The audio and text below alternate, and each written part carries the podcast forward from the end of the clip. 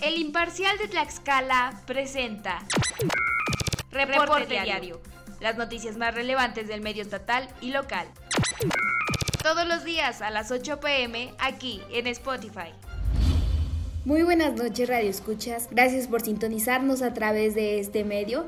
Te recuerdo seguirnos a través de nuestras redes sociales, Instagram y Facebook como El Imparcial de Tlaxcala y ahora en TikTok como El Imparcial de Tlax. Hoy es 16 de febrero y este es el resumen de noticias del día de hoy.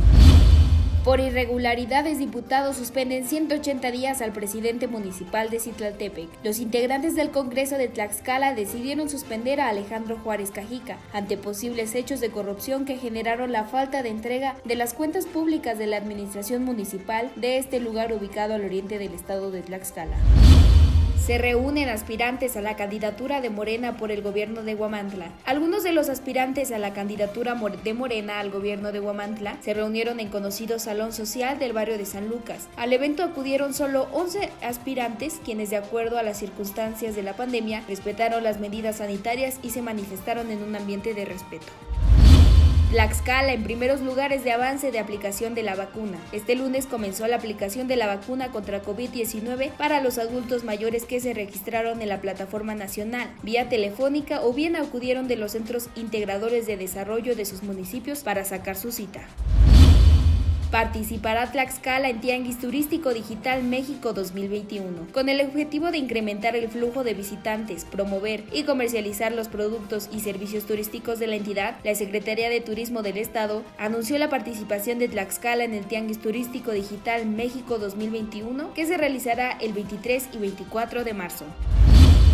Obtiene FGR sentencia contra una persona por más de siete años de prisión por diversos delitos. De acuerdo con la causa penal, elementos de la Guardia Nacional fueron abordados en el municipio de Calpulalpan por un operador de una unidad vehicular, quien informó a los oficiales que se percató de un posible robo de un tracto camión, por lo que se inició con un operativo de búsqueda y localización. Propone Luz Guadalupe Mata considerar el derecho a la protección de la salud como un derecho constitucional. A través de una iniciativa de reforma a la Constitución Política del Estado, la diputada Luz Guadalupe Mata Lara propuso considerar la protección de la salud como un derecho humano de los tlaxcaltecas presentan avances de las becas que se ofrecen a través de Education USA Tlaxcala. La administración de Marco Mena genera oportunidades a jóvenes tlaxcaltecas interesados en estudiar en el extranjero. María del Rayo Netzahual sostiene que la Comisión de Finanzas y Fiscalización no acata la ley en la materia. Este martes 16 de febrero, los integrantes del Congreso de Tlaxcala llevarían a cabo la dictaminación de algunas cuentas públicas de municipios importantes, como Huamantla, San Pablo del Monte y Tequexitla, entre otros.